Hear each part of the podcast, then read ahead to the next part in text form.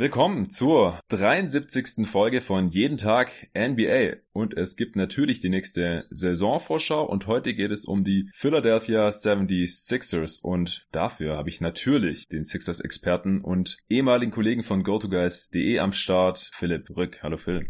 Hallo Jonathan. Ja, freut mich, dass du hier am Start bist. Zum zweiten Mal. Wir hatten ja schon mal über die Sixers Offseason gesprochen und ja, wir haben ja früher auch viele Podcasts zusammen für GoToGuys Wired aufgenommen. Deswegen immer was Besonderes für mich, wenn wir beide hier am Mikrofon sind. Ich habe aber noch eine andere freudige Nachricht und zwar habe ich den, ja, ich will nicht sagen ersten Sponsor, aber es ist eigentlich der erste richtige Sponsor, mit dem ich jetzt einen richtigen Deal auch am Laufen habe. Und es ist Blinkist. Was Blinkist genau ist und inwiefern das vielleicht für euch in Frage kommt, dazu komme ich später dann in einer Anzeige, die ihr hier hören werdet im Podcast. Ist vielleicht jetzt ganz ungewohnt für euch. Bisher war der Podcast ja in Anführungsstrichen nur von NBA 2K präsentiert. Das ist eine kleine Partnerschaft gewesen. Das äh, hatte ich auch mal erwähnt. Vielleicht wird es auch noch weitergeführt dann mit NBA 2K. Blinkist bleibt hoffentlich nicht der erste und einzige Sponsor, aber es ist der erste, somit ist der erste Schritt getan. Ich bin ziemlich stolz, muss ich sagen. Das ist auf jeden Fall auch ein Riesenschritt jetzt für dieses kleine Projekt von mir, beziehungsweise mittlerweile ist es schon ein relativ großes Projekt hier mit 73 Folgen und ziemlich vielen Hörern auch. Und an der Stelle wollte ich mich einfach nochmal vorweg bedanken bei jedem einzelnen Hörer, der hier am Start ist und sich diesen, diesen Podcast regelmäßig reinzieht und auch die heutige Preview wieder reinzieht. Da haben noch Glückwunsch dazu dem Sponsor. Äh, danke dir, Phil. Aber jetzt zu den äh, Sixers. Wie bei jeder Vorschau schauen wir uns nochmal ganz kurz an, was die Sixers in der letzten Saison gemacht haben. War natürlich auch ein Playoff-Team, sind dann da relativ spektakulär ausgeschieden. Hatte ich hier auch alles gecovert in den früheren Episoden im April und im Mai von jeden Tag NBA. Dann die Offseason, wie gesagt, ich glaube, da können wir einfach nur noch besprechen, was seit unserem letzten Podcast passiert ist. Den hatten wir am 3. Juli aufgenommen. Da war eigentlich schon, waren schon die meisten Deals der Sixers durch. Da müssen wir uns jetzt nicht mehr ewig dran aufhalten. Natürlich vergeben wir noch eine Note. Mal gucken, ob wir das ungefähr ähnlich sehen oder ob man da noch ein bisschen diskutieren muss. Und dann schauen wir uns eben an, was ist von diesem Team zu erwarten? Wer wird da spielen? Wer bekommt Minuten? Wie könnten die Rotationen aussehen? Was sind die Stärken und Schwächen dieses Teams? Und ja, wie viele Siege sehen wir dann da am Ende, so wie es wahrscheinlich auch schon aus der einen oder anderen Saisonvorschau kennt, falls es hier heute nicht zufällig euer erster Pod ist. Kann natürlich auch sein, denn es kommen zum Glück immer noch weitere neue Hörer dazu. Freut mich auch riesig. Ja, Phil, du darfst als Gast gerne jetzt nochmal die letzte Saison ganz kurz zusammenfassen, also die Regular Season und dann auch die Playoffs. Wie lief's für die Sixers? Ja, die letzte Saison war ja, wie Brad Brown sie immer genannt hat, so wie so eine Art dreigeteilte, äh, weil man ja im Prinzip mit einem ganz anderen Team Team in die Saison gegangen ist, wie es man zum Ende der Saison dann auch äh, in den äh, Playoffs bestritten hat. Ganz lustig, wenn man mal dran denkt, dass es erst letztes Jahr war, dass Markel Fultz in die Starting Five gekommen ist und JJ Redick dafür auf die Bank. Also ich erinnere mich noch, dass ich da einen Beitrag noch geschrieben habe, zusammen mit Max Haslem, über die Vor- und Nachteile dieser neuen Starting Five. Mhm. Ja, aber mit dem auch sei, als dann ähm, so nach elf, zwölf Spielen wurden dann äh, Covington und Dario Saric für Jimmy Butler getradet. Das ging dann ein paar Monate so und dann kam an der Tra Trade Deadline ja noch der Tobias Harris Trade dazu und man musste ja. quasi die gerade die Offensive immer wieder neu äh, anpassen und dann hat sich Embiid ja noch verletzt am Ende der Saison. Dann hat, hat er die neue Starting Five kaum Minuten zusammen gesehen und dafür hat es dann in den Playoffs doch ganz gut geklappt. Ähm, man hat irgendwie ja so in der regulären Saison vielleicht ein bisschen enttäuscht, was äh, gerade die Defensive angeht. Da war mal irgendwie, ja, je nachdem, welche Zahlen man da schaut, zwischen Platz 12 und 14, äh, mhm. was natürlich auch vor allem daran liegt, dass das Team ohne Embiid einfach überhaupt nicht verteidigen konnte. Und ähm, das führte dann eben zu einem Net-Rating, das zwar noch ungefähr, glaube ich, Top 10 war, aber man war da insgesamt schon enttäuschend. Vor allem war das Net-Rating auch schlechter als in der Saison davor. Ja. Aber in den Playoffs konnte man dann wirklich dann sehen, dass das Team insgesamt deutlich besser ist, dass es defensiv sehr, sehr gut ist und offensiv zumindest mal äh, in Teilen, gerade mit Jimmy Butler eben diesen, diesen wichtigen On-Ball-Creator hatte, der dann ja im Prinzip auch äh, die Offensive an sich gerissen hatte und äh, Ben Simmons wurde zum reinen äh, ja, Typ im Dankgar-Spot. Mhm. Man hat dann, wie gesagt, eigentlich eine gute Saison gespielt, auch in den Playoffs dann echt überzeugt und dann hat durch diesen unglücklichen Wurf von Kawhi Leonard dann äh, die Conference Finals verpasst und dann gibt's immer diese, diese großen Was wäre wenns natürlich, ähm, wenn man dann sieht, dass man auch gegen die Bucks garantiert eine Chance gehabt hätte, wenn man eine tolle Defense hatte und wenn man dann noch weiß, was in den Finals dann mit den Warriors passiert ist, kann man sich das selber ausmalen, aber ja, letzten Endes sollte es nicht so sein. Genau, also man ist denkbar knapp an den späteren Champs gescheitert. Das ja mildert vielleicht den Schmerz noch so ein bisschen, aber kaufen kann man sich davon natürlich im Endeffekt Nein. weder als Fan noch als äh, Mitglied der Philadelphia 76ers irgendwas. Das ist klar, aber ja, unterm Strich war es schon so der nächste Schritt, würde ich mal behaupten, in der Entwicklungsstufe. Wir nehmen ja nicht zum ersten Mal eine Preview über die Sixers auf. Ich kann mich noch erinnern, die allererste, die wir zusammen aufgenommen haben, das war in ganz dunklen Process-Tagen. Ja, ich erinnere also mich auch, ja. Ich glaube, da haben äh, Dennis Spillmann, unser ehemaliger Chef von äh, GoToGuys.de und ich uns einen Witz draus gemacht, dich die Spieler im Roster der Sixers aufzählen zu lassen, weil das waren halt so, weiß nicht, 70 Prozent Spieler, die man eigentlich nicht so wirklich kannte. Mhm. Also sehr fringy NBA-Spieler. Ja, die Sixers haben den Prozess jetzt abgeschlossen. Das hatte ich auch schon in der letzten Folge mit dir hier bei Jeden Tag NBA gesagt. Also eigentlich spätestens mit den Trades für Jimmy Butler und Tobias Tobias Harris und in dieser Offseason hat man ja dann quasi auch mit der Konsequenz aus diesen Moves leben müssen, ja. indem man sich entscheiden musste, behalten wir Butler oder Harris oder beide. Im Endeffekt hat man Harris gehalten und Butler nicht und den konnte man aber eben noch traden. Und in dem Zuge hat man auch Reddick abgegeben und dann hatte man noch den Cap Space für Al Horford. Wie gesagt, das haben wir alles schon in der Folge vom 4.7 hier bei Jeden Tag NBA ausführlichst besprochen, auch teilweise, wie sich das auf das Team auswirkt, positiv, negativ, eventuell, was da gespielt werden könnte und so. Da gehen wir natürlich trotzdem gleich noch drauf ein. Aber seit dem 4.7. sind noch ein paar Kleinigkeiten passiert. Also wie gesagt, die Simmons Extension, die stand schon im Raum. Die haben wir auch schon ein bisschen diskutiert. Die war nur noch nicht durch. Im Endeffekt kam sie ja dann. Max Deal, vorzeitige Verlängerung, genauso wie Jamal Murray. Und dann sind noch ein paar kleinere Deals passiert, die halt so den Kader ein bisschen abgerundet haben. Äh, Phil, was ist denn da noch so gekommen?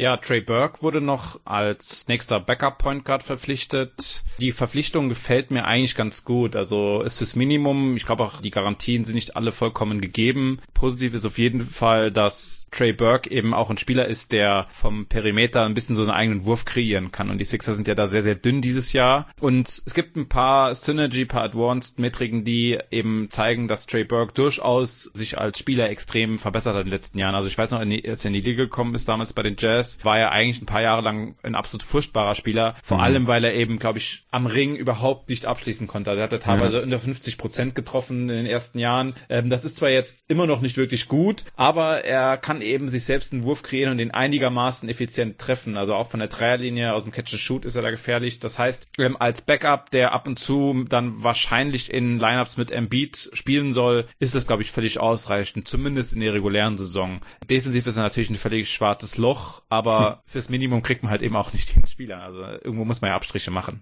Ja, genau. Also ich denke auch, fürs Minimum kann man sich da nicht beschweren. Da füllt er äh, hier sogar noch Need aus. Ja. Und dann hat man noch Furkan Korkmaz verlängert, der ja, ja, ich glaube 2016, meine ich, war das. Das war die, äh, die Colangelo Draft damals hat er, ähm, wurde er in der ersten Runde gezogen. Alle haben ihn damals gefeiert, den Move, aber Korkmaz hat sich irgendwie überhaupt nicht entwickelt. Seitdem er hatte zuerst wenig Spielzeit bekommen, viel Verletzungspech und dann hat man ja sogar die Option aufs dritte Jahr nicht mal gezogen im letzten Sommer. Mhm. Ähm, und das war klar irgendwie, dass man ihm nur einen gewissen, äh, gewissen Betrag eben bieten kann durch, durch dieses Nichtgeben dieser Team-Option. Jetzt war es aber eh egal, weil er es trotzdem fürs Minimum unterschrieben hat, weil ihn einfach auch sonst niemand wollte. Was alles sehr, sehr seltsam ist, weil Korkmaz sich im letzten Jahr noch während der Saison beschwert hat, dass er zu wenig spielt gespielt und eigentlich einen Trade quasi gefordert hatte und jetzt ist er doch wieder zurück. Ja, das hat mich auch ein bisschen überrascht, dass er jetzt wieder da ist, weil ich, wie gesagt, nach der Vorgeschichte einfach gedacht hätte, dass für ihn in Philly irgendwie das ein bisschen verbrannte Erde sei. Ja, also 2016er Draft war, ich habe gerade nochmal geschaut. Ja. Kurz zur Erklärung, das ist gerade erwähnt, wenn man halt diese Option für die Rookie-Contract Jahre drei und vier äh, nicht sieht, dann äh, gibt es eben die Regel, dass man dem Spieler eben nicht mehr zahlen darf, wenn er dann Free Agent wird, wenn man ihn dann doch behalten will. Weil sonst könnte man ja, was weiß ich, man zieht irgendeinen Superstar, man äh, zieht dann mit Absicht nicht die Option für die Jahre drei und vier und gibt dem dann direkt einen Max-Deal oder sowas. Das soll eben vermieden werden. Und ähm, meistens deutet es dann eben schon frühzeitig auf den Abschied hin. Das lässt dann immer aufhorchen, dann, wenn ein Team eben die Option fürs dritte oder vierte Jahr nicht zieht, weil dann ist der Spieler zwar noch ein Jahr da, weil man muss die Option ja immer bis Ende Oktober des Vorjahres, also ein Jahr im Voraus ziehen. Das hatte ich auch im Pod bei den Magic ja nochmal erklärt, weil die Magic ja jetzt erst die Option von Markel Fultz eben vorzeitig gezogen haben für die Saison 2020-21. Und wenn es eben nicht passiert, dann ist es eher selten, dass der Spieler noch gehalten wird, weil man ihm dann ja auch nicht mehr so viel zahlen darf. Und zweitens hält man anscheinend nicht so viel von dem Spieler und drittens hat der Spieler dann wahrscheinlich auch keinen Bock mehr auf dieses Team. Bei den Suns zum Beispiel war es jetzt auch so bei Dragan Bender oder bei Josh Jackson. Jackson hat man dann weggetradet vor seiner letzten Saison und Bender ist ausgelaufen als Free Agent und ist jetzt fürs Minimum zu den Bucks gegangen. Deswegen hat mich das auch ein bisschen gewundert, aber du weißt jetzt auch nicht genau, was dazu geführt hat, dass er jetzt doch wieder da ist. Nein, überhaupt nicht. Nein, er hat ja auch im Sommer noch bei dem FIBA World Championship für die Türkei mitgespielt, war auch ganz okay, hm. aber ich weiß auch nicht genau, was da jetzt ist. Ähm, vor allem hätte ich eher damit gerechnet, dass hier entweder noch irgendwie ein äh, Veteran verpflichtet wird oder vielleicht sogar irgendwie äh, noch ein, ein undrafted Spieler oder irgend sowas, den man vielleicht noch ausprobieren kann, aber ich frage mich halt, was dieser Roster-Spot an Korkmaz sein soll, weil Upside, natürlich er ist noch jung, äh, Upside hat er aber trotzdem kaum noch, hat bislang nicht funktioniert, vielleicht geht's hier nur auch nur drum, da, weil er halt das System kennt und dass man hier dann vielleicht ein bisschen äh, ja davon profitieren könnte, aber er muss halt einfach irgendwann, wenn er spielen sollte, seine Würfe treffen, damit er überhaupt einen Wert hat.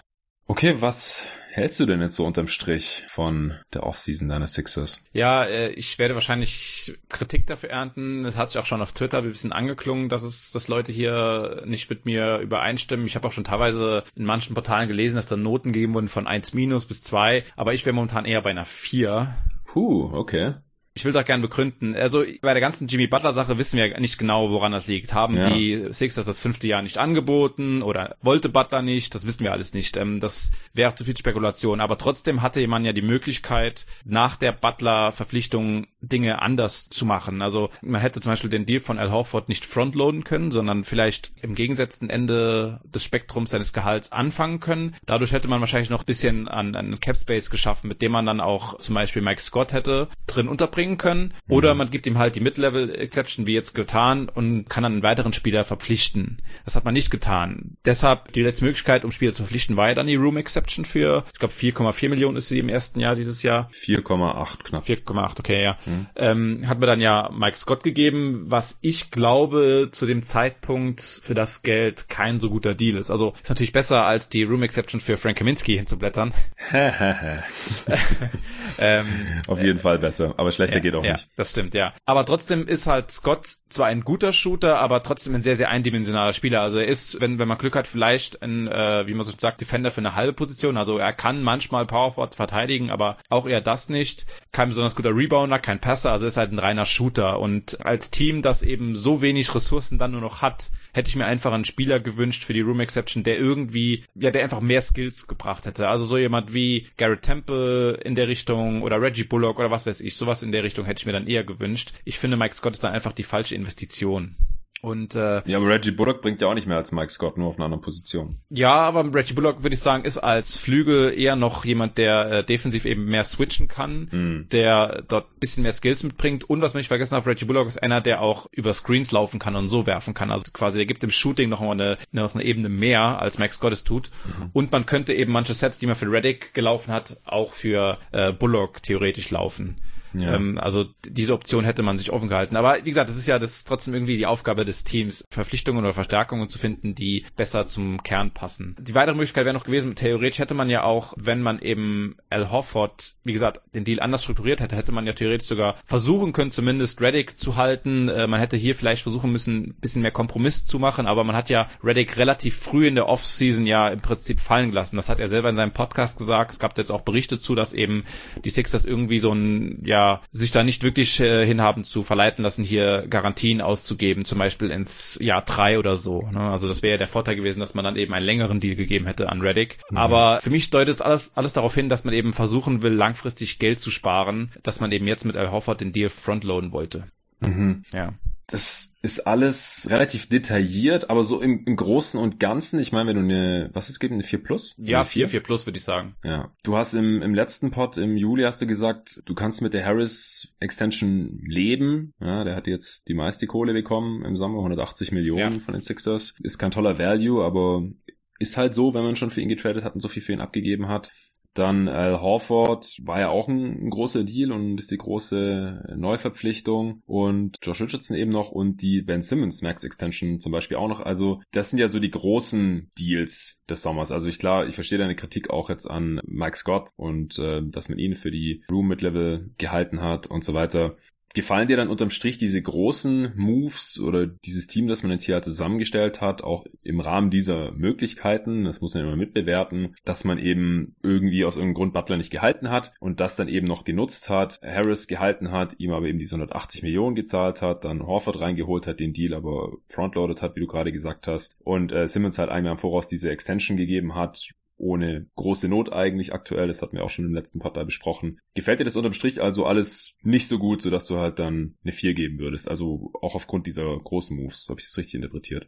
Ja, vollkommen richtig, genau. Also ich würde sagen, der Harris-Deal ist wahrscheinlich noch der okayste, einfach deshalb, wenn man seinen niedrigen Cap-Hold ja durchaus genutzt hat. Das hat man ja gemacht. Dann spielt die Verlängerung selbst ja gar keine so große Rolle mehr, weil man ja nächstes Jahr sowieso keine Möglichkeit hat, hätte, ähm, irgendwie Cap-Space zu schaffen. Deshalb würde ich sagen, okay, hier den kann man von mir aus noch als durchschnittlich sehen, aber der Simmons-Vertrag ist in meinen Augen ein negativer. Der Richardson Sign and Trade, wie gesagt, man verliert Butler, kriegt Richardson, da würde ich sagen, insgesamt auch noch okay, weil es war auch nicht so, dass die Heat jetzt die Sixers unter Druck setzen konnten, weil sie mussten ja selber durch Sign and Trade ja überhaupt erst machen, um Butler zu bekommen. Das heißt, die Leverage war ja auch nicht unbedingt bei den Heat. Ja, aber bei Butler, der hätte ja auch sagen können, ja gut, wenn ihr mich nicht zu den Heat tradet, dann sign ich halt irgendwo anders. Und ihr habt gar nichts. Ja, die Frage wäre, wo wäre er hingegangen? Also es war ja von Anfang an klar, dass Butler irgendwie nur gesagt hat, Heat.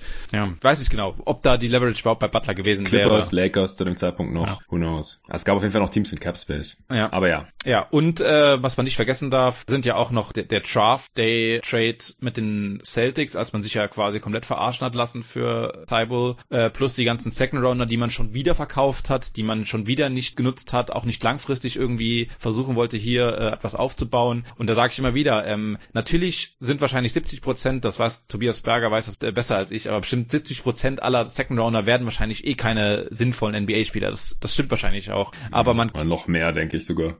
Ja, aber man kann die Chancen, dass eben einer mal zündet, dadurch erhöhen, dass man einfach mehr dieser, dieser Picks, mehr dieser Lotterielose quasi hat. Ja. Und wenn man mal sich den letzten Champion anguckt, da sind Leistungsträger dabei mit Siakam, der ein später First Rounder war, mit Van Vliet, der undrafted war. Und generell wird es immer wieder Spieler geben, die auf irgendeiner Weise Leistung bringen. Vielleicht nicht als Superstar oder Stars, wie es jetzt vielleicht Siakam äh, gemacht hat, aber trotzdem sind das eben Moves, ne, wie man schon sagt, around the edges, mhm. wo eben die Sixers in den letzten Jahren wiederholt schlecht ausgesehen haben. Und man kann irgendwann, muss mal eben anfangen mit Second Roundern, gerade als Team, das eben keine Cap-Ressourcen mehr hat langfristig, muss man versuchen, diese sinnvollen kleinen Deals richtig auszuspielen, um dann langfristig was von zu haben. Also anders gesagt, dass der, der Second Round Draft, den sie dieses Jahr holen, ob das jetzt Carson Edwards ist oder du kennst dich ja ein bisschen besser aus noch in der zweiten Runde, also wer auch mhm. immer dieser Spieler man da eben gedraftet hätte, hätte vielleicht in zwei Jahren durchaus Wert gehabt, auch spielerisch in den Playoffs. Ja, nee, also da bin ich bei dir, bei den, bei den kleinen Moves. Ich mag auch die vorzeitige Extension für Ben Simmons nicht. Hier noch vielleicht eine kleine Frage am Rande. Hast du den U24-Pod von Wired schon gehört? Äh, noch nicht, nein. Okay. Hast du mitbekommen, wo ich Simmons gerankt habe? Ich habe nur Davids ziemlich freche Einschätzung gesehen. Der hat ihn auf 8, glaube ich. Ja. Ja, ich hatte ihn auf 10. Ja. Findest du es zu niedrig? Ich würde gar nicht mehr unbedingt widersprechen, weil es ist einfach, äh, wenn man nach Upside geht und man versucht, ja bestimmte Skills irgendwie zu prognostizieren, dann verstehe ich, dass man Simmons so tief rankt, weil der Wurf wird sehr, sehr wahrscheinlich nicht mehr kommen und ohne ihn ist er halt in Playoff-Basketball eigentlich nicht zu gebrauchen. Ja. Offensiv zumindest. Ja, genau. Das ist im Prinzip mein Argument gewesen. Also ich musste natürlich, auch weil er halt der erste Spieler war in meiner Top 10, also der niedrigste, und wir hinten angefangen haben, natürlich, letztes Jahr hast du ja den Pod gehostet, wir haben uns da an das von dir etablierte Format gehalten musste ich natürlich auch als erster erklären, wieso ich da Simmons stehen habe. Und das habe ich dann auch relativ ausführlich versucht, weil ich hatte mir doch viele Notizen gemacht, weil mir war klar, dass ich das irgendwie rechtfertigen muss. Aber wer die Folge jetzt noch nicht gehört hat bei Go to Guys Wild, das sind die letzten beiden Folgen, unser großes Ranking, unsere Top 10 der Spieler, die 24 Jahre oder jünger sind. Und da hatte ich Simmons eben auf 10. Und das ist im Prinzip auch dieselbe Begründung, wieso ich äh, die vorzeitige Extension für ihn hier äh, negativ anrechnen würde, auf jeden Fall. Also, dass man halt für einen Spieler, der weg ist, also den man entweder selber nicht haben wollte oder selber woanders hin wollte, ist ja auch letztendlich irrelevant, noch einen Spieler des Kalibers Josh Richardson bekommt, finde ich auf jeden Fall beachtlich. Also das ist für mich ein dickes Plus. Ich finde auch, dass Richardson sehr viel besser in die Timeline reinpasst als Butler. Also abgesehen davon, dass er natürlich einen sehr guten Deal hat, jetzt die nächsten drei Jahre kriegt er so 32 Millionen. Letztes Jahr ist zwar eine Player Option, da wird er dann wahrscheinlich aussteigen, aber die nächsten zwei Jahre auf jeden Fall sehr, sehr günstig und ja. passt gut rein, ist ein besserer Shooter als Butler aus meiner Sicht, auch der da relativ inkonstant ist. Natürlich ist Butler unterm Strich Stand heute, wahrscheinlich auch die nächste Saison, vielleicht auch die nächsten zwei Saisons noch der bessere Spieler, einfach weil er ja die Skills und das Talent hat, ein Top-10-Spieler in der NBA zu sein und jetzt gerade in seiner Prime ist. Und Josh Richardson ist halt eher ein edel Rollenspieler, aber ich würde mich halt, ja, was, was das Skillset angeht, neben Embiid und auch Simmons und, und so, was den Wurf angeht und, und auch die Defense, weil er nicht so eine ganz so hohe offensive Last wahrscheinlich tragen muss wie Butler, mich da schon lieber jetzt auf Richardson verlassen in den kommenden Jahren als Butler für das dreifache Gehalt oder so. Also das finde ich eigentlich einen sneaky, extrem guten Move.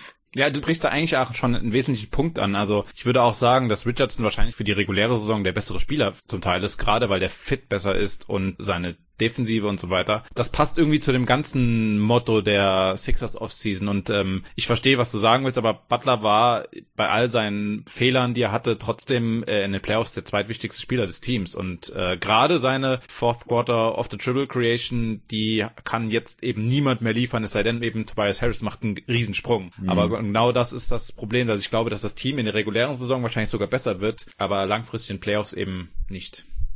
Ja, das ist ein valides Argument auf jeden Fall. Aber wie gesagt, aus irgendeinem Grund ist Butler weg. Ob das ja. jetzt das Team entschieden hat oder er selber, wissen wir nicht. Und deswegen will ich das jetzt auch nicht wirklich bewerten. Aber wenn halt der Fakt ist, okay, der, der wird jetzt weg sein, dass man dann noch einen Richardson mit einsammeln kann, das finde ich halt unterm Strich einen, einen guten Move ja, den Deal für Harris, ich weiß nicht, ob man ihm 180 Millionen zahlen musste, aber dass man ihn bezahlen muss, war eben auch klar. Nachdem er für ihn getradet hat und ja, nachdem er die nächsten Jahre eh kein Cap Space hat, hast du ja schon gesagt, tut es jetzt auch nicht besonders weh, ob der jetzt irgendwie drei, vier Millionen mehr oder weniger verdient. Das Ding ist halt, die Tradebarkeit leidet halt ein bisschen drunter, wenn jetzt nicht noch äh, einen relativ großen Schritt macht in der kommenden ja. Saison, was er schon tun kann. Also würde ich jetzt auch nicht extrem negativ anlassen. Ich fand halt den Deal damals schon nicht besonders gut. Den habe ich damals schon kritisiert gehabt. Ja, ich ja auch, ja. Ja, genau. Es ist auch so ein weiterer Punkt. Ich will ja jetzt nicht in dieser Offseason den Deal für Harris, den Trade in der vergangenen Saison mit einbeziehen. Das sollte genau. man nicht machen. Aber trotzdem finde ich, dass Harris zum Beispiel im Vergleich zu Otto Porter nicht unbedingt der viel bessere Spieler ist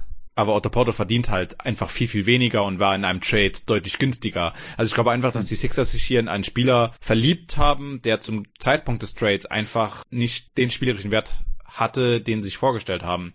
Harris hat vielleicht eine andere Wachstumskurve als Porter, aber äh, das ist immer so ein Vergleich, den ich ganz gern mache, um mal zu zeigen, wie krass das eigentlich ist, was sie da bezahlt haben.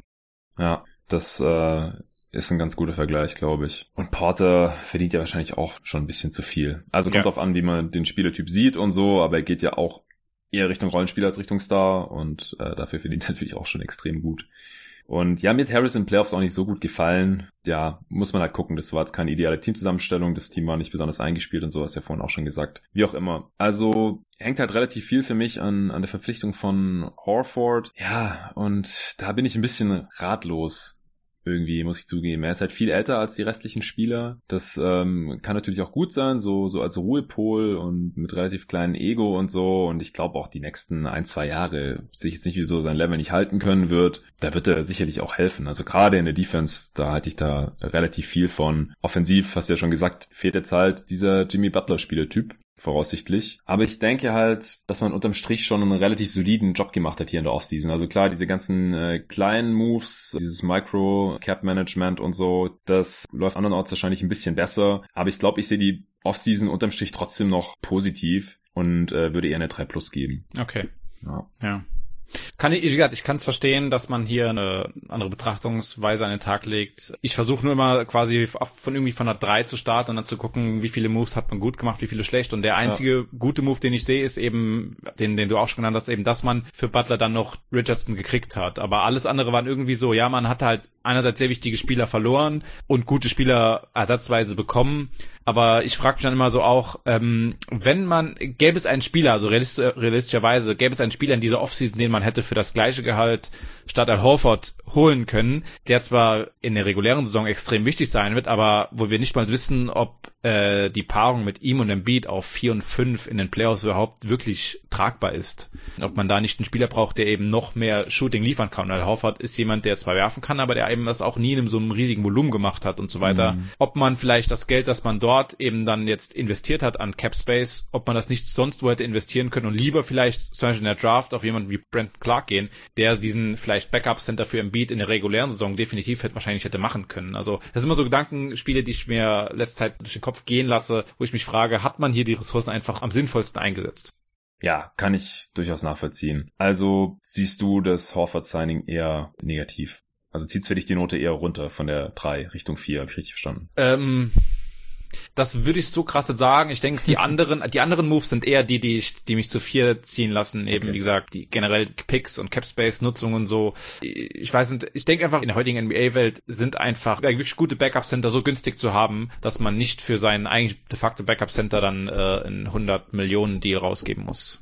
Okay, das klingt interessant dann auch gleich für mögliche Lineups, die wir besprechen werden, denn ich denke, ähm, ja, was was Teambuilding und äh, die Offseason angeht, wären wir soweit durch. Ich hätte nur noch eine letzte Frage und zwar ist man jetzt schon mehr im Win Now, auch wenn Simmons jetzt erst in die Age 23 Season geht und Embiid in die Age 25, also die beide ja noch ihre Prime auf jeden Fall vor sich haben und die dann wahrscheinlich nicht gerade auf die besten Jahre von Horford fallen wird. Ich habe ja vorhin gesagt, also die nächsten ein, zwei Jahre mache ich dir noch nicht so viel Sorgen, aber dann Jahr drei und vier mal gucken.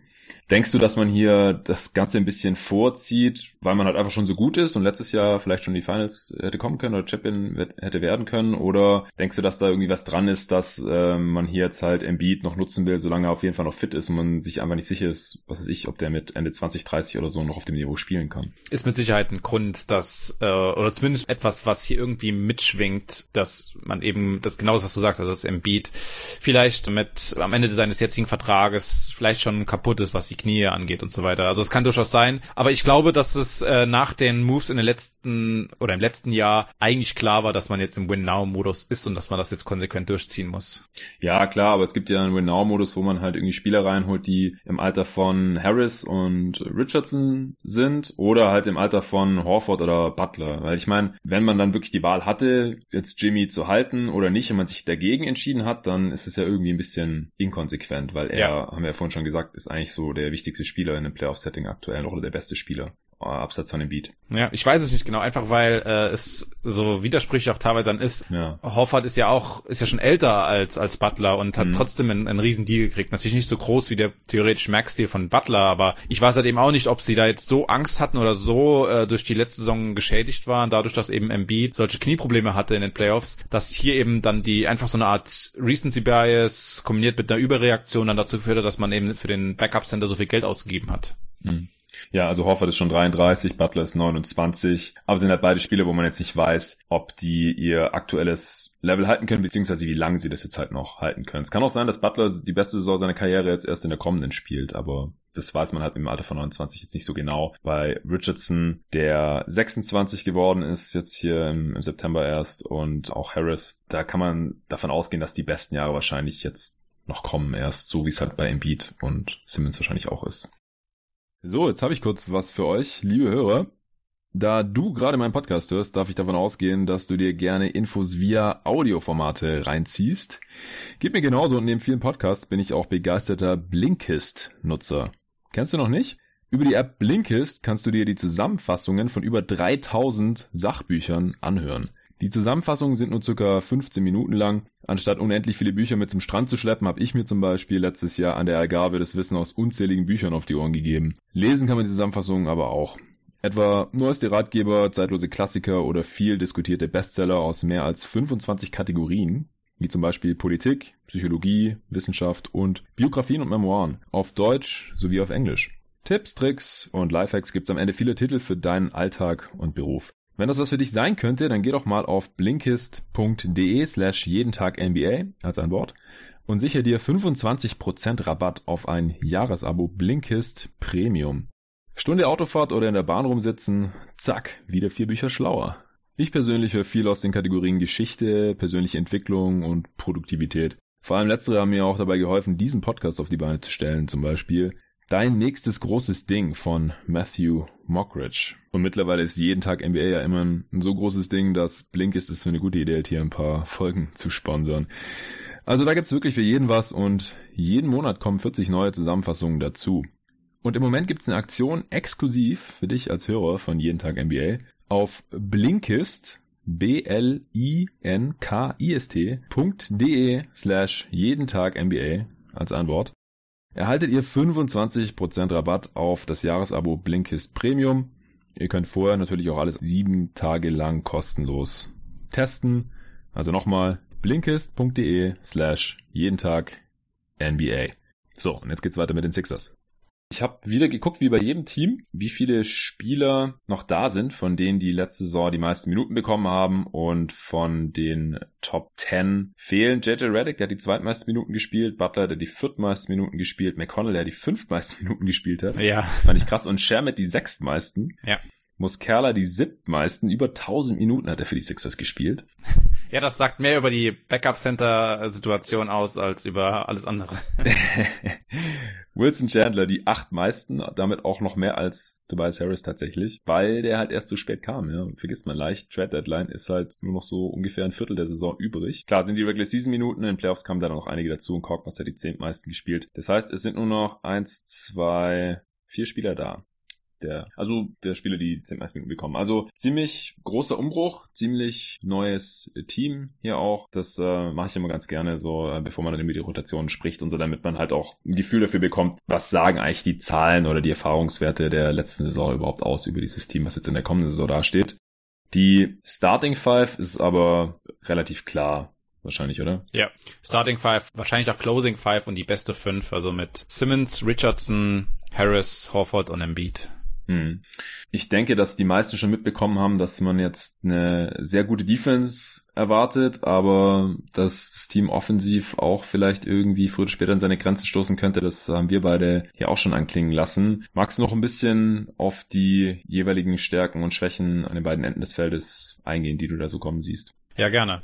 Also ich glaube, dass an den Sachen, die er bislang schon gesagt und gehört hat, relativ viel Wahrheit dran ist. Also defensiv kann ich mir vorstellen, dass das wirklich vielleicht sogar die Chance hat auf eine historisch gute reguläre Saison, weil man einfach, also ich sag mal so schön, ne, ähm, wenn du und ich neben dem Beat spielen würden, hätten die Sixers auch noch eine gute Defense. Also das ist schon beeindruckend, was er dort alles lösen kann, was seine Vorderleute kaputt machen. Mhm. Aber deshalb, das reicht alleine schon. Al Horford war in den letzten Jahren, da habe ich auch ein paar Studien gelesen und dazu, dass er, selbst wenn er also auf der vier gespielt hat, zum Beispiel mit Aaron Baines zusammen, waren das auch mal extrem gute Defensiven bei den Celtics. Und dann hat man ja trotzdem nebenbei noch Simmons, der gerade im letzten Jahr einen Riesensprung gemacht hat defensiv als On-Ball äh, und Switch-Verteidiger und äh, mit Richardson ja auch noch einen extrem guten Verteidiger. Also ähm, man hat ja. eigentlich nur mit Harris dann noch in der Starting Five einen Spieler, der zwar defensiv nicht gut ist, aber der zumindest mal extrem lang ist und der so ein bisschen die Größe hat, um eben auch viel zu verteidigen und gut zu switchen. Also Harris hat zum Beispiel auch, äh, wenn er eben auf 4 oder 5 geswitcht wurde, letztes Jahr einen extrem guten Job gemacht. Das muss man ihm auch lassen. Deshalb glaube ich, dass es dort eben kaum Schwachstellen gibt, die man attackieren kann. Schon gar nicht in der regulären Saison.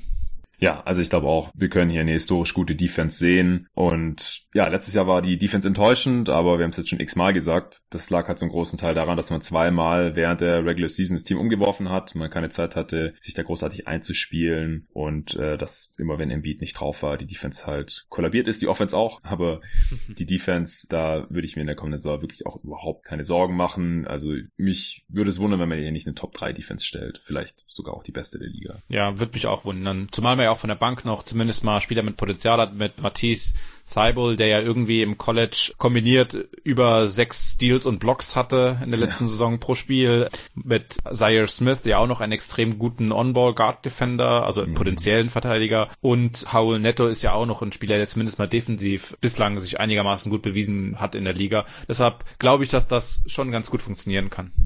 Ja, das denke ich auf jeden Fall auch. Ja, man kann da die verschiedensten Spielertypen verteidigen. Also ich sehe jetzt keinen Spielertyp, wo ich sage, oh, da haben die Sixers auch mal ein Problem, wie wollen sie denn den verteidigen? Weil sie wirklich gute Guard-Defender haben, gute Defender gegen Wings, gegen Bigs, gegen verschiedenste Systeme und Brad Brown hat es ja auch schon bewiesen, dass er da eine gute Defense aus sogar Spielermaterial, das eben nicht so beschlagen war oder so talentiert war oder diese körperlichen Voraussetzungen auch hatte. Wir haben es auch im letzten Pod schon erwähnt. Damals war Zay Smith der Spieler mit der kürzesten Wingspan im Kader mit 6'10. Jetzt ist ja äh, Trey Burton noch dazu gekommen. Der hat bestimmt eine kürzere als 6'10, habe ich jetzt nicht nachgeschaut. Äh, und Raul Neto wahrscheinlich auch. Ja. Und wo Korkmaz steht, weiß ich jetzt auch nicht. Kann sein, ja, der hat auch, ganz, ganz, also auch lange Arme. Also ja, kann sogar sein, dass der da auch rankommt.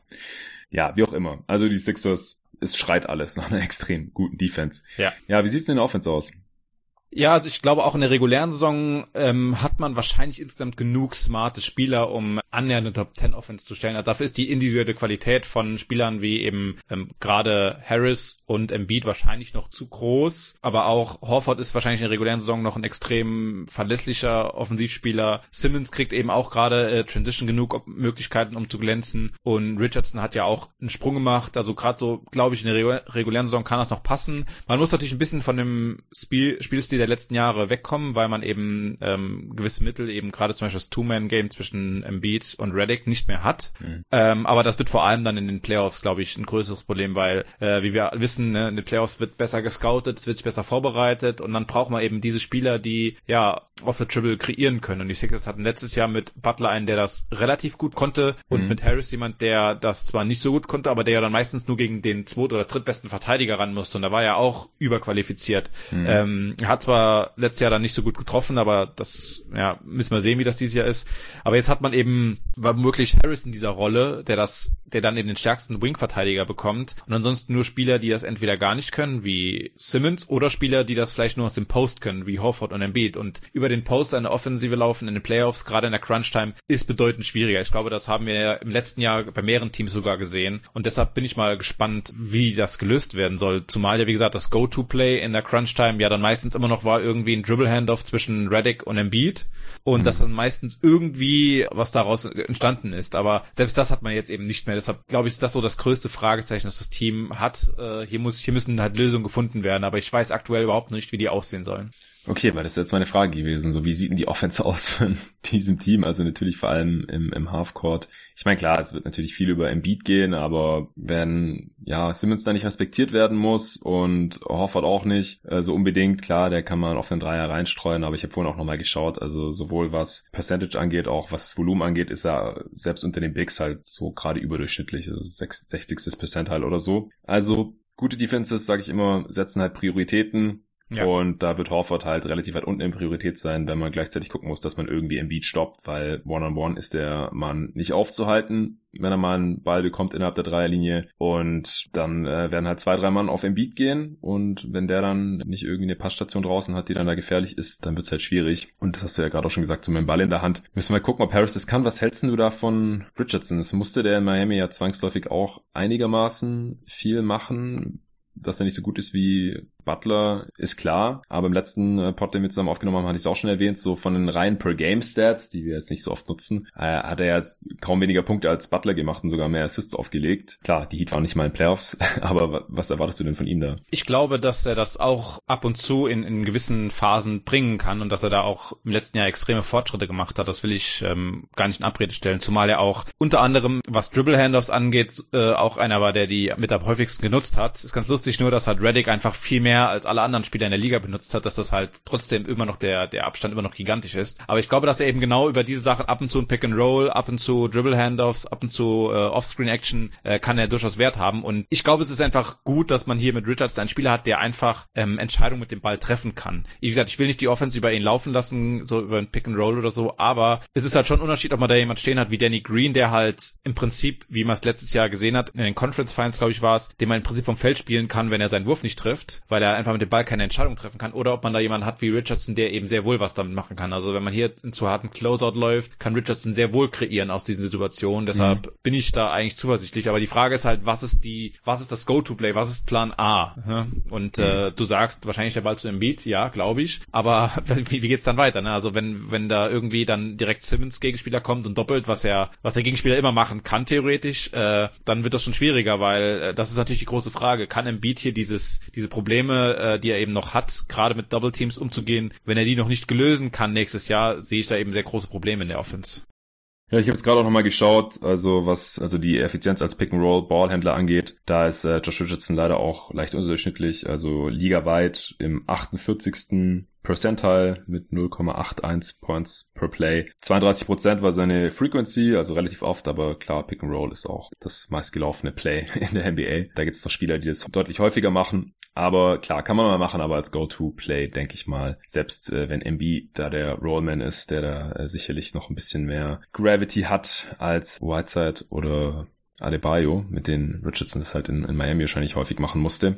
Ja. Glaube ich auch nicht, dass man sich da jetzt äh, im, im Halbfeld immer drauf verlassen kann. Also da bin ich auf jeden Fall auch gespannt, wie die Sixers es lösen. Im, in der Regular Season, da werden sie einfach viele Teams noch übermannen können, im wahrsten Sinne des Wortes, einfach auch, weil sie eine riesige Line-Up da aufbieten und einfach viele Teams wahrscheinlich überpowern können. Und äh, klar, Simmons in, in Transition und so, da kann natürlich auch einiges machen. Das äh, kann natürlich laufen, weil Teams, die weniger talentiert sind, die, ja, die werden wahrscheinlich öfters mal untergehen gegen die Sixers, auch wenn sie jetzt offensiv nicht besonders potent scheinen. Aber ja, in, in Playoffs wird es dann oder auch gegen die guten Teams in der Regular Season schon, da wird es dann wirklich richtig spannend. Da werde ich dann auch genauer hinschauen. Ja, noch zwei Anmerkungen. Ja, ähm, gerne. Eine, ich glaube, was ganz spannend ist, dass wir mit Richardson und Harris eben jetzt zwei Pick-and-Roll-Spieler haben, die anders agieren als Butler. Butler ist jemand, der äh, sehr, sehr methodisch agiert und immer eigentlich versucht zum Ring zu kommen, der wenig eigentlich vielleicht auch mal einen Dreier auf the Dribble nimmt mm, oder äh, besonders viel Midrange agiert. Das heißt, die Defensive reagiert immer schon darauf. Das macht alles noch enger, gerade mit Simmons. Wenn wir jetzt eben Spieler haben, die vielleicht ein bisschen früher abdrücken, ändert das vielleicht auch ein bisschen die Offensivdynamik. Ähm, ja, und der andere Punkt ist noch, ich glaube auch für die regulären Saison, wenn man einfach überlegt, dass man 48 Minuten lang gute Rim Protection, gutes Center Defense hat,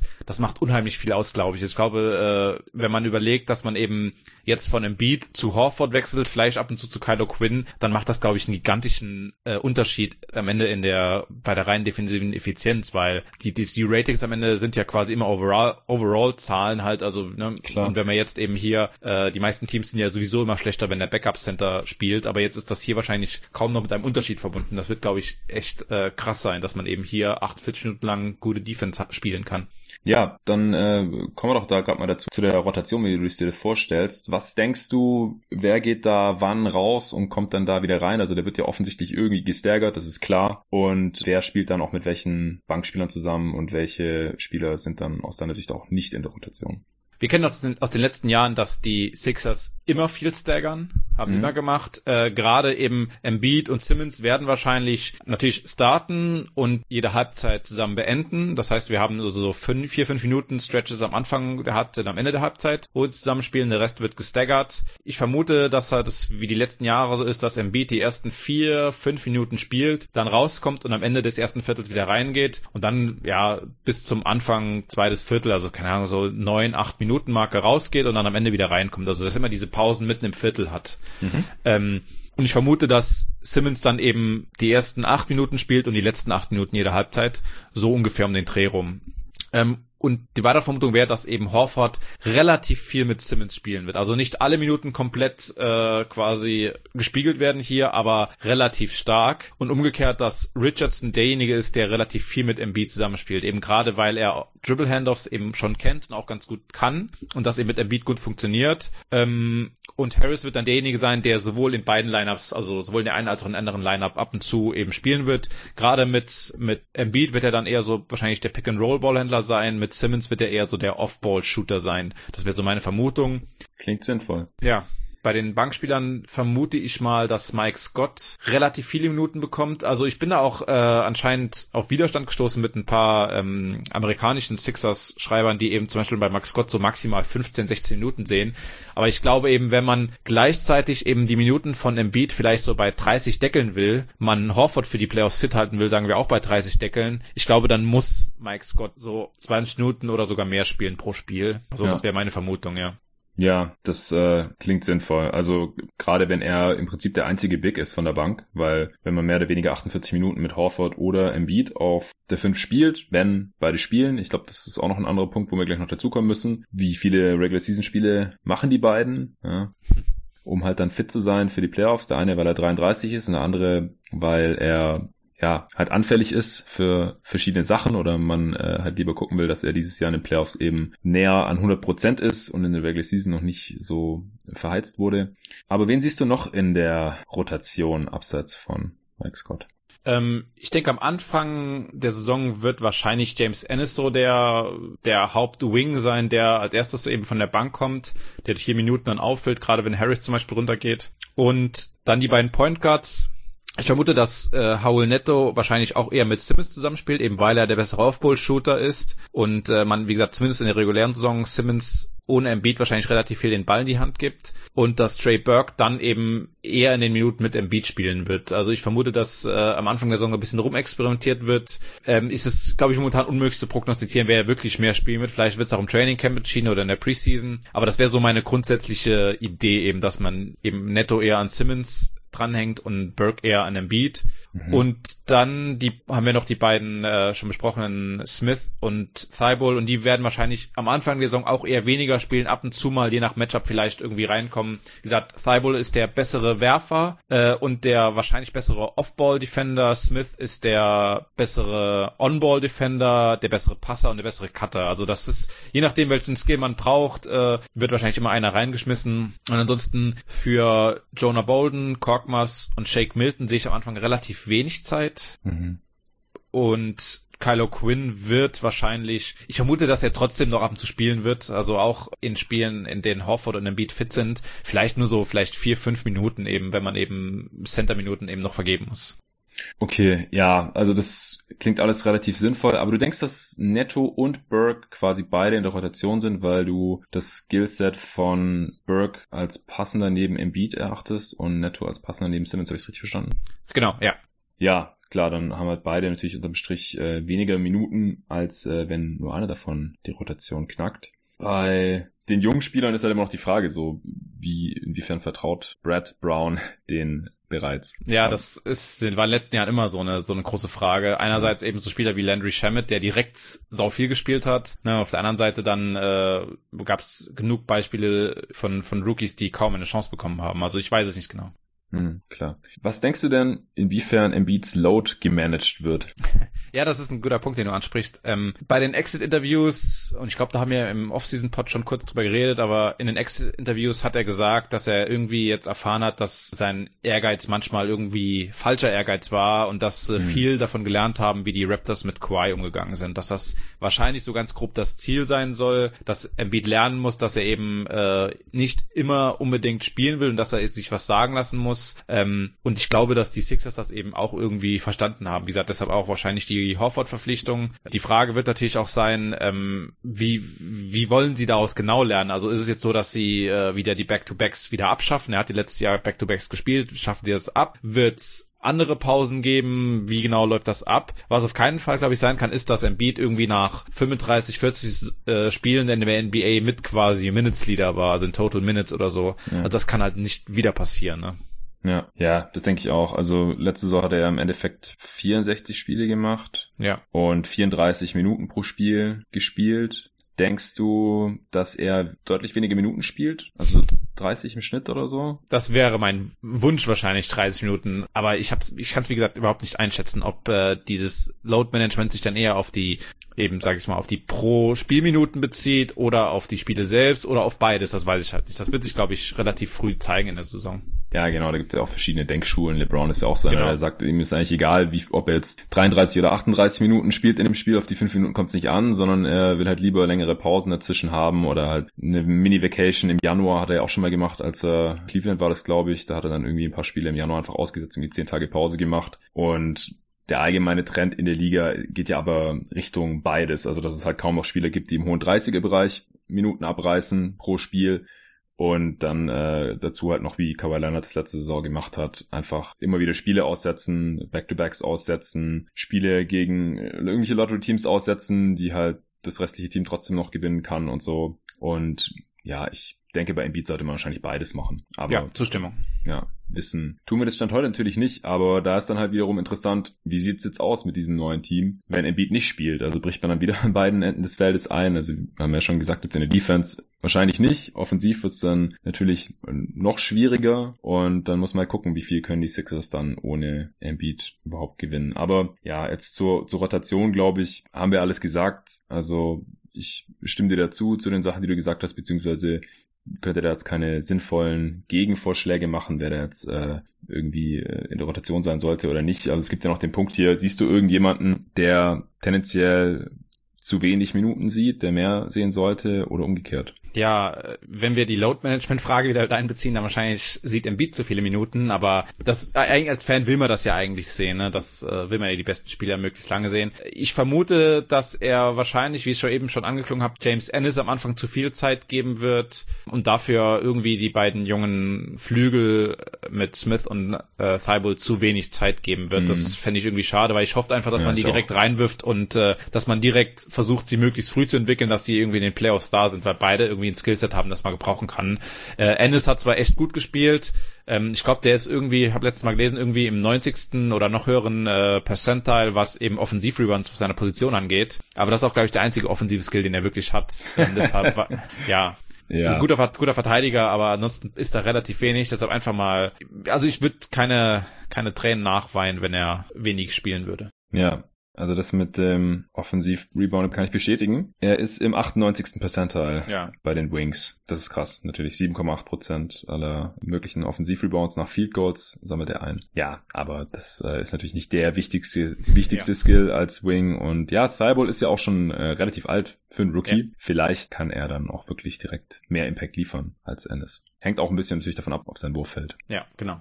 Okay, da hätte ich jetzt auch äh, nichts mehr hinzuzufügen. Dann ähm, haben wir jetzt noch die Rubrik hinzugefügt, Breakout-Kandidat. Siehst du jetzt irgendjemanden einen riesigen Schritt machen in diesem Team?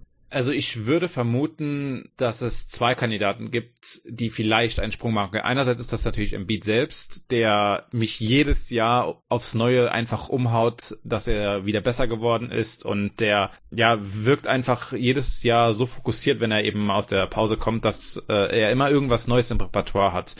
Ich glaube, dass wir vielleicht noch irgendwie was Krasses erwarten können. Also ich bin da echt schon gespannt. Ich kann nicht sagen, wo inwiefern er sich verbessert, ob es jetzt Passing wird, ob es äh, der Wurf ist, aber ich vermute vermute, es geht Richtung, dass er seinen Dreier wieder besser trifft, weil eigentlich ist es mit seiner Wurfform unerhört, dass er eben so schlecht Dreier trifft, weil der ist ein sehr guter Freiwerfer, er kann eigentlich auch aus dem Face-Up gut abschließen. Ähm, deshalb wundert es mich, warum äh, seine Form nicht übertragbar ist, zumal er ja auch keinen flachen Ball wirft, wie zum Beispiel die Andre Ayton oder so jetzt. Ne?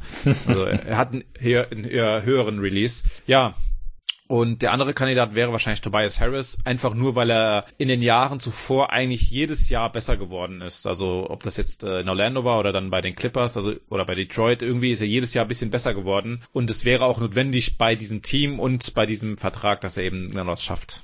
Ja, klingt beides plausibel, auch wenn natürlich das jeweils dann ein Breakout in Anführungsstrichen wäre, weil sie halt ja. beide schon auf relativ hohem Niveau agieren. Also wenn Embiid nochmal einen großen Schritt macht, dann äh, ist er eigentlich direkt äh, MVP-Kandidat. Also da dann vielleicht auch nur, wenn er genug Spiele macht, da sprechen wir dann im allerletzten Punkt gleich noch drüber. Und äh, auch bei Harris, also dann äh, ist er vielleicht ein sicherer All-Star, auch äh, wenn es im Osten ein bisschen leichter ist, wenn er da nochmal einen Schritt machen kann, weil er einfach jetzt mehr mit dem Ball in der Hand machen soll auch oder muss genau. eigentlich in diesem Team. Klar. Ja, genau. Ja. Gut, dann kommen wir jetzt äh, zur Prognose. Der Pod hier ist auch schon äh, einer der längeren Previews jetzt dieses Jahr, aber mit dir gibt's halt auch immer irgendwie viel zu besprechen. Und das ist natürlich super interessant, auch für mich immer. Um die Wins Range festzulegen, schauen wir uns immer den Best und den Worst Case an. Wir fangen wie immer mit dem Best Case an und wo würdest du denn den jetzt sehen hier bei den Sixers dieses Jahr? Also der absolute Best Case könnte wahrscheinlich schon so fast 60 Siege sein. Also ich will nicht ganz so hoch mhm. gehen, aber schon 58 vielleicht, 59, ich weiß nicht. Also ähm, der Best Case wäre ja einfach, dass die Offensive besser zündet, als ich sie jetzt hier skizziert habe und dass man eben sehr wohl Wege findet, einfach durch das schiere Talent der Starting Five, durch, durch individuelles Talent, das man eben hat, äh, eben in jeder Situation zu scoren, sei es eben mit dieser Starting Five, weil es dann eben einfach irgendwo ein Mismatch gibt für diese Offensive. Oder eben auch, weil man dadurch eben, dass man staggert, eben auch oft gegen Backups ran muss, also dass man es irgendwie schafft, hier sinnvolle Rotationen zu finden, die offensiv eben funktionieren, ähm, dann wäre der Best Case, glaube ich, zu erreichen. Die Defensive äh, muss, glaube ich, gar nicht so viel, also es muss dann eher schon so warten, äh, laufen wie erwartet, um hier vom äh, einer Top-Defense zu reden und dann eben, wie gesagt, sagen wir eine, eine Top 8 Offense und eine Top 1 Defensive und ich glaube schon, dass man da äh, gerade im Osten in relativ hohen 50er Bereich landet. Ja, sehe ich ganz genauso wie du. Also um wirklich auf 60 zu kommen oder halt auch wirklich ein echtes 60-Siege-Team zu sein, da fehlt mir, glaube ich, ein bisschen das Shooting im Kader. Also das limitiert aus meiner Sicht halt die Offense schon so ein bisschen von vornherein, aber einen hohen 50er-Bereich sehe ich auch, wenn man irgendwie eine Top 10 Offense hat und wie gesagt, defensiv machen wir uns da überhaupt keine Sorgen. Ja, Zustimmung, ja.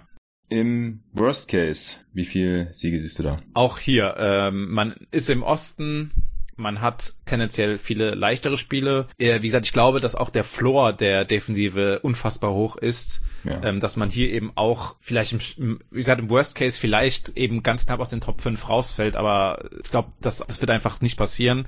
Und dass die Offensive vielleicht dann nur durchschnittlich ist. Und dann hat man eben ja wahrscheinlich trotzdem noch ein Team, das deutlich über 500 ist. Aber dann würde ich sagen, ja, vielleicht 45 Siege, aber das wäre schon, ja, wäre schon sehr krass, glaube ich.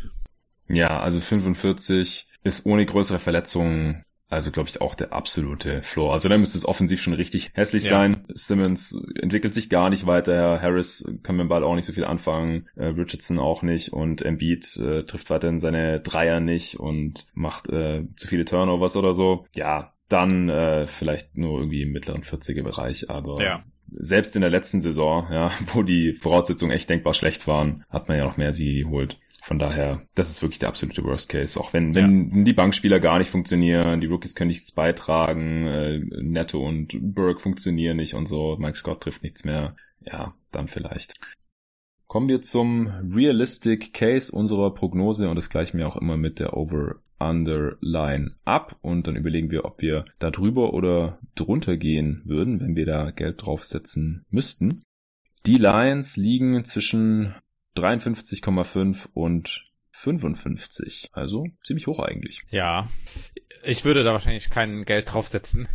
äh, ich würde bei einer 53er würde ich das sogar als Over nehmen, weil in den letzten Jahren war mir auch immer schon so bei äh, 50, 52. Deshalb glaube ich, dass man da drüber gehen kann, einfach weil das Team insgesamt für die reguläre Saison besser gebaut ist als das letztjährige. Wie gesagt, in den Playoffs ist man tendenziell eher schlechter. Aber für die, für die reguläre Saison sehe ich das positiv. Deshalb würde ich einfach mal jetzt sagen, ja, over, geht mal mal. Hm. Also ich würde auch nicht drauf wetten, aber ich bin ganz knapp drunter mit 53, denn ich glaube jetzt nicht unbedingt, dass Embiid weniger Spiele macht als 64 als letzte Saison, aber wie gesagt, wahrscheinlich weniger Minuten und ohne ihn, glaube ich, ist das Team halt doch noch ein bisschen schlechter und dann äh, glaube ich halt nicht an so eine 55 plus Siegesaison. Also das sieht man einfach selten, wenn nicht der Superstar des Teams auch äh, richtig viel spielt. Also wie gesagt, defensiv dürfte es auch ohne Embiid noch ganz gut sein. Also selbst wenn er sich jetzt, glaube ich, verletzt, ähm, was wir alle nicht hoffen und länger ausfällt, dann wird die Defense, glaube ich, trotzdem noch richtig gut sein, einfach weil Hoffert dann da auch viel auf der 5 spielen wird und das Personal außenrum immer noch passt. Aber wie gesagt, wenn, wenn Embiid halt irgendwie so auf äh, 60, 65 Spiele kommt, also wenn er mehr als 70 macht, würde mich das schon irgendwie wundern. Dann ja. äh, glaube ich halt nicht, dass sie auf 55 plus Siege kommen. Deswegen habe ich jetzt mal 53 aufgeschrieben. Das wäre jetzt halt hier ganz leicht under, aber ich würde jetzt auch nicht drauf wetten, denn wenn Embiid ein bisschen mehr spielt und der Rest auch einigermaßen passt, das haben wir jetzt alles lang und breit besprochen, dann sind sie einfach so gut in Regular Season, dass sie locker 55 Siege holen.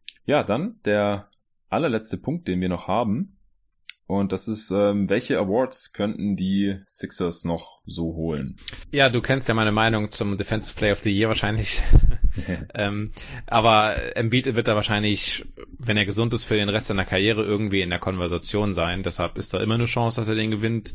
Ähm, ich halte ihn auch nach wie vor für einen der absolut besten, also gerade in den Playoffs. Äh, war er wieder unfassbar gut. Ähm, wenn er genug Spiele hat und offensiv noch einen Schritt macht, kann er auch im MVP-Voting äh, dabei sein. Auch wenn die Konkurrenz da, glaube ich, unfassbar hoch ist. Ähm, ansonsten, ja, glaube ich nicht, dass äh, irgendjemand für einen Award in Frage kommt. Ja, sehe ich ganz ähnlich. Äh, ich denke, er muss halt sowohl für Defensive Player of the Year als auch für MVP einfach genug Spiele machen. Wenn er das macht, dann hat er da gute Chancen. Defensive Player of the Year, wenn sich da jetzt kein anderer Kandidat großartig aufdrängt, aber ich denke auch mit Gobert in, in Utah, wenn der sich nicht verletzt, dann ist er da auch immer ein Dauerkandidat. Ja, ich denke, den kann er noch eher bekommen, wenn er jetzt nicht 70 plus Spiele macht. Beim MVP ist es unmöglich aus meiner Sicht. Ja. Kannst du vielleicht noch ganz kurz zusammenfassen, was du gegen den Defensive Player of the Year Award hast? Für die Hörer? Mache ich gerne. Also der Defensive Player of the Year Award, in der perfekten Welt würde er quasi darauf basieren, dass man eben alle Spiele von allen in Frage kommenden Kandidaten schauen würde, weil wir defensiv eben keine verlässlichen Metriken haben, um Spieler zu bewerten, wie mhm. wir das offensiv haben. Also in der Offensive können wir uns anschauen, äh, die Rolle, wir können uns äh, so viele verschiedene ähm, Daten anschauen, also wie lange hält er den Ball, wie viele Würfe kreiert er selbst, wie viele, ähm, wie, wie groß ist sein Impact, wie ist sein True Shooting, wie ist sein Offensive Rating etc. etc. In der Defensive haben wir das alles nicht, beziehungsweise haben wir ganz wenig Metriken. Und diese zeichnen einfach kein ausreichendes Bild. Ja. Zumal wir auch erst vorher definieren müssten, was überhaupt gute Defense ist und wie wir das dann metrisch erfassen könnten. Also das ist ja, das sind ja Fragen, die auch gar nicht beantwortet sind. Und daher, äh, und weil niemand so viele Spiele schauen kann, verlassen wir uns im Prinzip dann oft eben zu sehr auf vielleicht Hörensagen, auf öffentliche Meinungen, auf, ja, auf, auf vielleicht auch auf, sogar auf Highlights oder irgendwas, was wir glauben, was sinnvoll ist. Und äh, deshalb glaube ich, dass man eben eben diese Wahl gar nicht irgendwie akkurat treffen kann. Vielleicht bei MVP geht das vielleicht auch nicht, dass man das irgendwie sicher wählen kann, aber beim Defensive Player of the Year geht es einfach, ja, erst zweimal nicht. Ja, äh, das hast du sehr gut erklärt, kann ich nachvollziehen. Also um so ein Beispiel festzumachen, ich glaube einfach auch nicht, dass es jemanden gibt, der jede Minute von Gobert gesehen hat und auch nicht nur irgendwie so ein bisschen gesehen hat, sondern wirklich analysiert hat und in jeder defensiven Possession nur auf Gobert geachtet hat, so mehr ja, oder weniger. Punkt, und stimmt, dann ja. gleichzeitig noch bei den Sixers das mit Embiid gemacht hat und dann sagen kann, wirklich mit Fug und Recht, ich habe es analysiert und Spieler X ist der bessere als Spieler Y. Ja, das ist, ist natürlich ein Problem, aber ich denke, so zu einem richtigen Problem wird es halt erst, wenn äh, über Jahre hinweg oder immer wieder oder zumindest so oft, dass man sich darüber aufregen kann, halt da die falschen Spieler dann den Award bekommen. Und das äh, müsste man vielleicht mal untersuchen, aber das ist dann vielleicht auch ein Thema für einen anderen Podcast. Ja, wir sind endlich durch. Wie gesagt, das ist jetzt vielleicht die längste Preview von allen geworden. Ich entschuldige mich aber nicht dafür, denn ich denke, es war ein durchaus hörenswerter Podcast und die Sixers sind auch wirklich eins der interessantesten Teams für die kommende Saison, glaube ich, einfach weil sie eines der besten Teams sein werden. Sie sind ja auch eins der Favoritenteams im Osten. Wir haben jetzt nicht viel über die Playoff-Chancen gesprochen, aber ich denke, es wird niemand widersprechen, wenn wir sagen, dass sie und die Bucks halt die Favoriten im Osten sind, aber die Playoffs sind auch noch so lang hin. Und wenn man sich die letzte Regular Season anschaut, dann ähm, könnte es halt auch sein, dass entweder die Bucks oder oder die Sixers oder andere Teams, gegen die man dann vielleicht im Osten noch ran muss, dann zu den Playoffs schon ganz anders aussehen. Und so wie es jetzt aussieht, jetzt wo ich einen Sponsor habe und hoffentlich auch noch ein paar mehr dazu kommen, gibt es den Podcast ja vielleicht auch noch zu den Playoffs 2020 und dann äh, können wir da vielleicht noch mal was aufnehmen. Bis dahin, vielen Dank dir, Phil, dass du heute hier wieder am Start warst und deine Expertise hier beigetragen hast und natürlich auch vielen Dank an alle Hörer, die wieder dabei waren und diesen Podcast tragen, denn wenn diesen Podcast kein Mensch anhören würde, dann äh, würde ich auch keinen Sponsor bekommen und dann könnte ich das es nicht so oft machen und in der Frequenz machen, wie ich es bisher gemacht habe und auch noch vorhabe, während der Regular Season dann weiterzumachen. Also bleibt am Ball, gebt mir gerne konstruktive Kritik, wenn ich noch irgendwas besser machen kann hier bei diesen Previews oder allgemein bei jeden Tag NBA und auch noch ganz wichtig, checkt Blinkist aus unter blinkist.com slash jeden Tag NBA. Wenn ihr Interesse daran habt, euch das zu bestellen, dann über diesen Link, dann ist mir wirklich geholfen. Wenn ihr kein Interesse an Blinkist habt, dann erzählt einfach gerne all euren Freunden, die sich für die NBA interessieren, von diesem Podcast. Das hilft auch immer. Vielen Dank und bis zum nächsten Mal. Und folgt natürlich Phil auf Twitter unter @hoopkultur, H-O-O-P und dann Kultur. Einfach dahinter weg. Er äh, kommentiert auch fleißig jede einzelne meiner jeden Tag NBA Season Previews. Da hast du einen Thread aufgemacht. Finde ich super. Da gibst du immer noch deinen Senf zu den äh, Teams ab. Also wenn euch die Meinungen von Phil auch zu anderen NBA-Teams interessiert, dann folgt ihm auf Twitter. Und ich darf auch noch verraten, es war nicht die letzte Preview mit Phil hier. Genau. Ich freue mich aufs nächste Mal. Bis dann.